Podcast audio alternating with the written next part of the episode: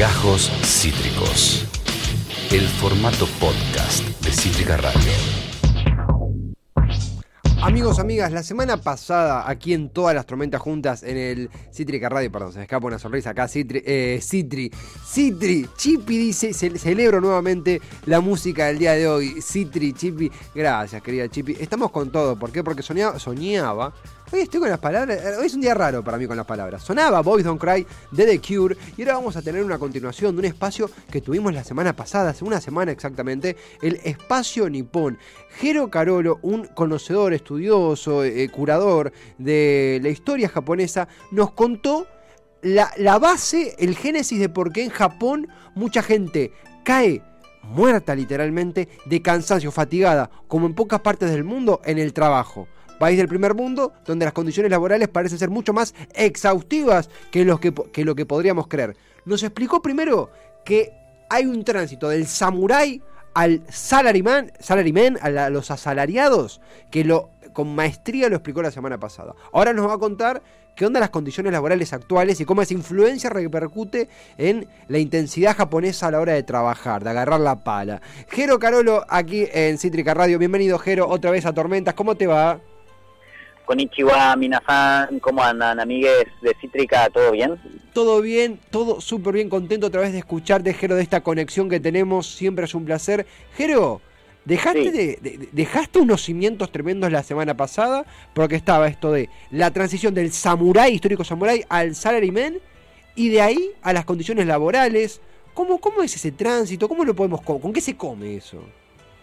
Y bueno, ya que vos lo estabas diciendo, el tema este del tránsito del samurái al, al salaryman, como le podemos decir, de como uno de los objetos, Claro, siendo el salaryman el hombre de oficina japonés, claro. el representante más fiel, pero la, la semana pasada todavía- también habíamos dicho que enfermeros y enfermeras, docentes en general, funcionarios públicos también, mangakas, gente que se dedica a la animación y al rubro de la construcción, también están sometidos a- al karoshi, que es la muerte por exceso de trabajo en Japón siendo el salaryman eh, el representante más fiel. Habíamos dicho que en la antigüedad los samuráis probaban su hombría y su masculinidad a través de la valentía, de, de mandarse a la guerra con total arrojo, y ahora la, la hombría pasaba por la masculinidad.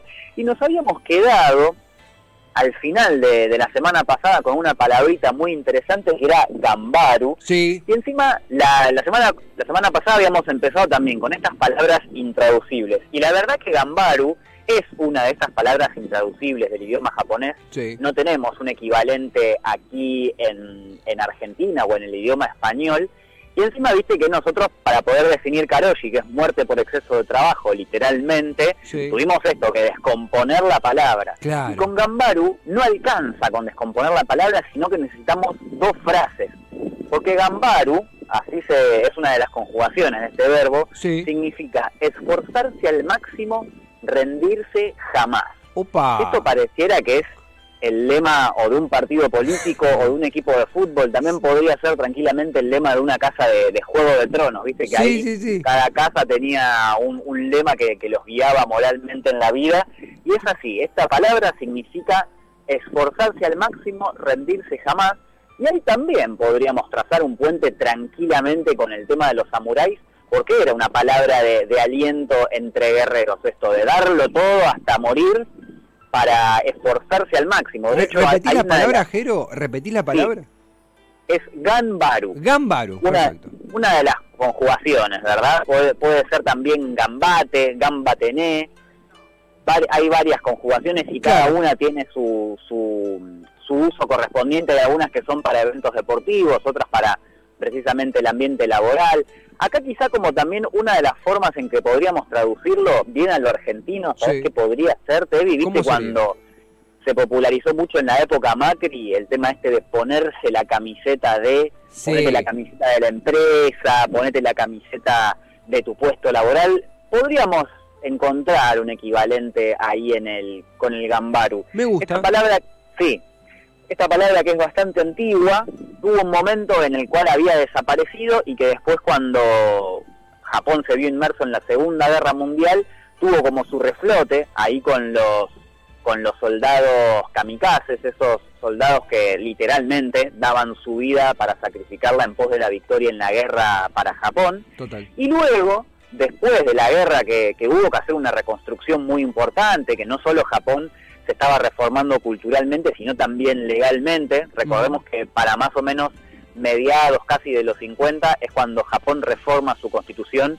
con la ayudita, entre comillas, de Estados Unidos, Sí. que estaba ocupando las islas del Japón. Sí. Y entonces también había que reconstruir toda esa parte de la cultura japonesa y el gambaru, el gamba tené, el esforzarse al máximo y el rendirse jamás se convirtió en un lema porque había que poner mucho esfuerzo para, Había que para rearmar poder una nación. adelante. Exactamente. Claro. Rearmarla a nivel cultural y a nivel identitario. Claro. Hasta la Segunda Guerra Mundial era el imperio de Japón. La bandera de Japón no es la clásica bandera que conocemos hoy en día, que es ese fondo blanco con un círculo rojo en el medio, sino Sí. que era como el mismo fondo blanco, pero con un sol con múltiples rayos rojos. Sí. Esa era la bandera del imperio japonés, que en ese momento estaba en franca expansión. Y bueno, como decimos, después hubo que reformarlo. Y a partir de ahí, la palabra gambaru adquirió mm, otro valor, volvió, volvió a tener una, una presencia muy importante en la vida japonesa, Sí. incluso en todos los aspectos, como decía, Gambaru se usa desde para darle aliento a tu equipo deportivo, quizás si sos el jefe en una empresa y necesitas que, que el laburo que, que vos pretendas que esté hecho para tal momento de la semana se haga sí o sí para, para esa fecha, entonces a tu equipo de trabajo le decís, Gamba tené, esforcémonos al máximo, no nos rindamos nunca. Sí. Incluso, investigando para, para esta segunda parte de la columna de hoy, Sí. me usé un libro que me, que me regalaron para un cumple que se llama Gestualidad japonesa del pensador Michitaro Otada. Muy interesante libro, muy muy lindas las historias y, y todo lo que lo que se ve reflejado ahí. Este era un pensador japonés que ya falleció, pero que se encargaba de analizar palabras y gestos japoneses. Atención a este detalle, Sí. el análisis de los gestos de la población japonesa. Y en cuanto al gambaru, al gamba tené, decía lo siguiente, esto es para entender el nivel de, de esfuerzo, perfeccionismo y a- a- a- para analizar hasta qué punto está inmiscuido el esfuerzo en el trabajo en la sociedad japonesa. Sí, sí. Dice Michitaro Tada lo siguiente. Más allá de saber que es bueno dar nuestro máximo esfuerzo, nos alentamos de manera inconsciente con esta formulación. Por eso, cuando la gente joven despide a una pareja de recién casados que parten para su luna de miel, los escuchamos, los, escuchamos decir, gámbate quitené, vayan a trabajar duro y vuelvan después. Lo dicen inconscientemente sin pensar dos veces en la expresión. ¿Indicará esto un inconsciente colectivo para el cual hasta las actividades más rutinarias no se podrían hacer sin trabajar duro?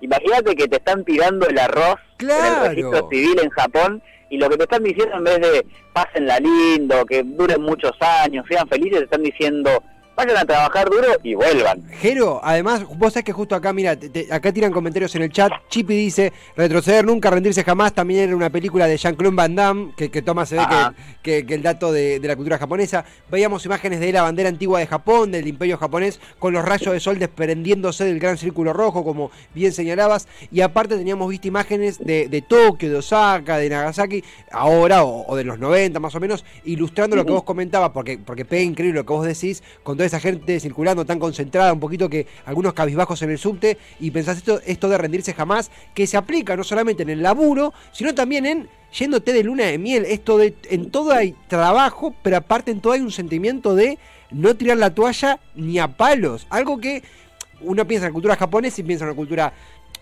no quiero usar la palabra tranquila, no es la palabra, pero sí una cultura eh, espiritual, me- eh, apelando a la meditación, e internamente ves que hay un fuego sagrado muy fuerte en los japoneses. Exactamente, hay una cuestión muy pasional Claro. en el ser japonés, Claro. pero que va muy por adentro. Eh, hay unas palabritas que son honne y tatemae que se usan para la, la careta que se muestra en la sociedad y después cuando uno está en el ambiente más íntimo, en su círculo más privado, se quita esa careta. Wow. En este momento no recuerdo qué palabra se usa para la careta externa y la, y la, la cara real, pero tiene que ver un poco de eso, la, la cara que muestran los japoneses en la sociedad toda y después cómo son internamente. Claro. Acá con esto volvemos es increíble, ¿viste? Cómo, cómo vuelve el tema de los samuráis. Recordemos, la semana pasada habíamos hablado del bullido, el camino del guerrero, este código de siete, de siete ítems que regía la vida de los samuráis, pero que se aplicaba a toda la sociedad. O sea, si vos eras un artesano, un actor, un granjero, un carpintero, un constructor, tu vida también podía regirse por el bullido porque era un código moral muy amplio, no es que era un código solo solo de guerra. Esto llevado, llevado a todos los aspectos de la vida, desemboca también en esta manera de ser japonesa del perfeccionismo, de, del darlo todo, y ahí también entra en juego esto que vos decías, esto de, de la paz mental, esta sensación de tranquilidad que nos imparten los japoneses, que también les viene de la calma zen, desprendida del budismo, siendo una de las principales religiones de, de Japón. No sé si es la principal, pero es una de las a las cuales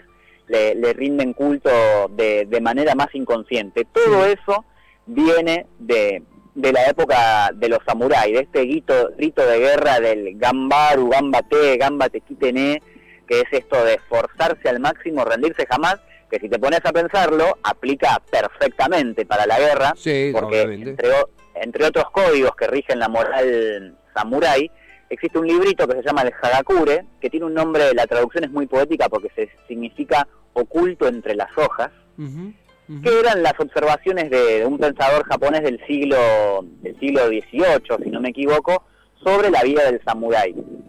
Y entre algunas de las cosas que dice es que el samurái debe ser capaz de dar su debe ser capaz de generar un último acto de violencia aún después de haber perdido la cabeza. O sea, imagínate eso, esforzarse aún después de la muerte. Total. Y esto es muy interesante porque esta literatura que parte un poco de, la guerra se aplica a la lógica empresarial. De hecho, el Hagakure y otro librito similar, que es el libro de los cinco anillos, muy hermanados con el libro del arte de la guerra de China, de Sun Tzu, que es uno de los grandes clásicos de la humanidad. Bueno, el libro de los cinco anillos y el Hagakure van por ese lado y son libros muy populares, ¿sabes en dónde? ¿En qué ambiente? ¿En qué ambiente? Eh, en el ambiente empresarial, pero no solo en Japón, sino que en Estados Unidos.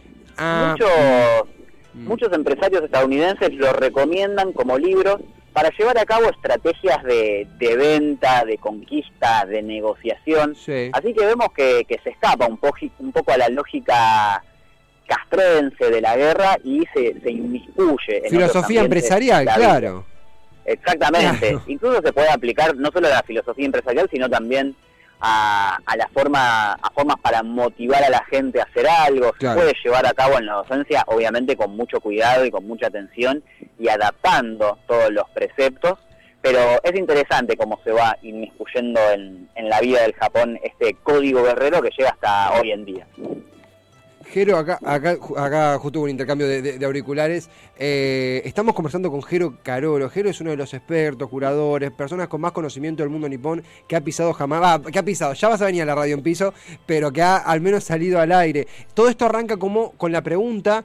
Eh, ¿Qué sucede con las muertes laborales en Japón? Digo, de no solo en empleos de riesgo, sino también en empresas, en lugares donde uno no acostumbraría, si bien sí a haber explotación laboral en muchos lugares del mundo, pero la muerte en el trabajo. Jero, eh, es un camino maestro, realmente el que has trazado. Nosotros, cuando anunciamos la columna en la apertura, Pato, acá detrás del micrófono, detrás de cámara, eh, vitoreaba, porque realmente se aprende mucho, como para... Ah, qué bueno. Realmente, realmente, como para cerrar esta segunda parte, que también será un, pase a primeras partes, si a vos te parece, de otros temas también que nos interesan conversar con vos, pero también pensaba esto, este es un ciclo que continúa Mismo vos comentabas que se importaba esta filosofía japonesa en libros, en coaching, en, conferencias a los Estados Unidos. En ese sentido, me sale preguntarte desde, tu lectura de esto. Uno puede decir, mirá qué peor la filosofía japonesa, rendirse jamás, esto hay que importarlo, yo soy jefe y lo aplico a mis empleados, o es como, che, banca porque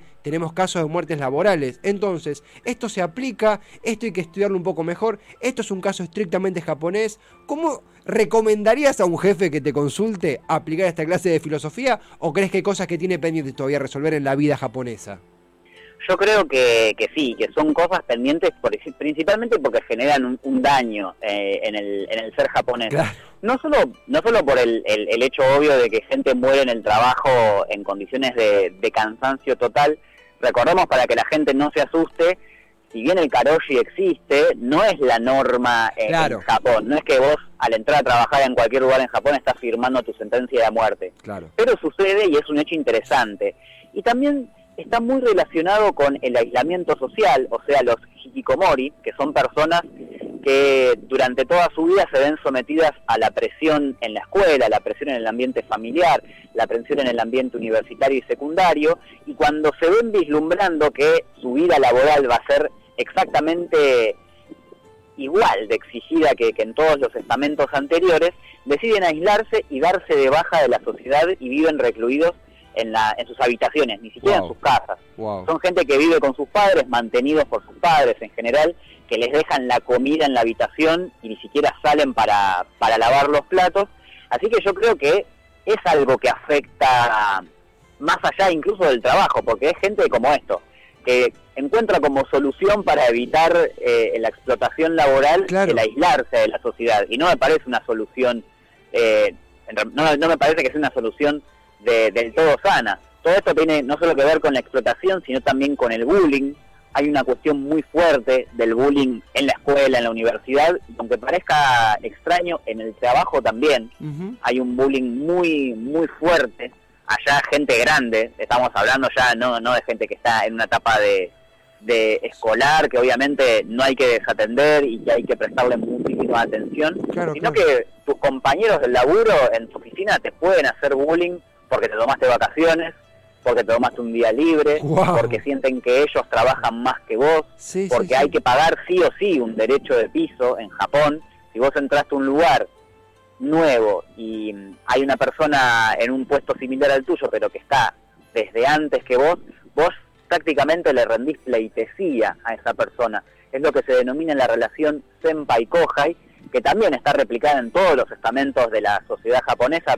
Yo entiendo que es una relación más propia de- del ambiente de las artes marciales, pero tiene que ver. Para explicarlo brevemente, el senpai es la persona que lleva más tiempo en un lugar y el kohai es la persona que es más nueva y que por lo tanto, entre muchas comillas, sabe un poquito menos y que tiene que aprender sí o sí de, de su senpai. Claro, claro. Eh, claro. creo que en, en The Office hacen un- Dwight hace una mención obviamente muy jocosa de, de la relación senpai-kohai, pero allá se lleva a un extremo muy grande, muy abusivo. A veces la persona nueva se tiene que encargar de cosas delirantes, como por ejemplo tu jefe quiere que todos los compañeros de oficina tomen un latte macchiato de una cafetería que queda a 15 cuadras y tenés que ir a esa cafetería que queda a 15 cuadras. Re- Más te vale que el café cuando llegue esté caliente, porque si no, ¿para qué fuiste? ¿Para qué estás trabajando con nosotros? Así que yo creo que son cosas, viste, muy inmiscuidas en la sociedad. Sí, sí, sí. Yo creo que con esto podemos tirar un piecito para una próxima columna. Claro. Japón se está intentando hacer cargo de todos estos problemas y por eso el año pasado creó un Ministerio de la Soledad. Sí, me acuerdo. Sí. Entre otras cosas, Sí. tiene como, como tareas encargarse de, la- de solucionar el problema de los hikikomori, el problema del karoshi, también eh, tiene que reactivar la, la economía regional y también tiene que reactivar la tasa de natalidad, que también es un problema en la sociedad japonesa. Jero- Así que por lo menos, sí. No, no, que, que eso, el- me acuerdo del misterio de la soledad, me acuerdo de los memes, pero también en un momento como, como fiel estudiante de ciencia política pensaba, che, esto hay que estudiarlo. Yo, yo no quiero, no quiero intrometerme en tu, en tu agenda, pero es un tema que nos interesaría profundizar, eh, que como bien decías vos, amerita una columna aparte porque son temas súper profundos y que realmente, o sea, francamente nos hace viajar, al menos radialmente, escuchándote, a una realidad que conocemos muy poco, pero que tiene aristas riquísimas, interesantísimas. Tenemos un, un lugar potable por una segunda columna, una tercera columna, si te parece podemos ir conversando y le damos mecha por ese lado. Yo encantado. Lo tenemos, lo tenemos, así Vamos, que si quieren podemos ir desarrollando más por el lado, si te parece, lo podemos hablar fuera del aire, pero me parece que un pie ideal sería esto, el Ministerio de Soledad japonesa, Sí, sí, sí. Que lo digo como esto es el último dato que tiro, no es una cosa exclusiva de Japón, porque existió antes en Inglaterra, así que podemos situarlo un poquito también en Occidente, pero si te parece, sí, podemos tener una, una nueva salida al aire tratando de, de explicar qué pasa al otro lado del mundo en las islas del Japón. Y nosotros felices, Jeros, felices realmente eh, en un día en, en pleno miércoles laboral y demás. Acá Patorre aplaude con sus manos en alto. Se disfruta mucho escucharte, Jero. ¿Dónde podemos seguirte, leerte, eh, escucharte? ¿Dónde podemos continuarla? Además de en estas charlas que tenemos, ¿dónde podemos dar contigo? Mira, todas las columnas que viene haciendo al respecto en FM en Tránsito, que les mandamos un saludo allá Sí. por el oeste, Sí, sí, sí. están subidas en Spotify como Rincón Nipón, que es una columna bastante amplia porque a veces es necesario descomprimir de estos temas que parecen tan lúgubres, tan graves, tan oscuros, y hay de todo ahí, hay recomendaciones musicales, recomendaciones de series, recomendaciones de películas, y también estos repasos sociales y también históricos, porque para poder entender estos procesos sociales es necesario entender los procesos históricos de Japón, Obvio. que son muy interesantes, muy particulares, que también podemos hablar de eso en algún momento porque es inevitable hablar del Japón de hoy en día sin mirar al pasado precisamente por esto, porque es una sociedad muy avanzada en lo tecnológico, que sobre esto también hay unos asteriscos muy interesantes, pero que social y culturalmente tienen unos basamentos muy fuertes Sí. y muy arraigados en su pasado que, que dudan hasta el día de hoy. Jero, un placer inmenso. Gracias, en serio. Esto se repite, esto se replica, esto continúa. Un fuerte abrazo. Nos reencontramos la próxima. Muchas gracias como siempre a la gente de Cítrica y sí, sayonara, amigues, bye bye. Sayonara, querido Jero, gracias a él. A Jero Carolo que estuvo haciendo que el espacio Nipón, el espacio dedicado a la Tierra del Sol Naciente que hemos dado a encontrar con su voz en esta tarde de miércoles. Eh, de los, del samurái al salaryman, a los salarymen. Una locura de camino real, crudo, intenso, la que nos regalaba Jero Carolo sobre la vida laboral japonesa. Una Esto fue Gajos Cítricos. Encontrá los contenidos de Cítrica Radio en formato podcast en Spotify, YouTube o en nuestra página web.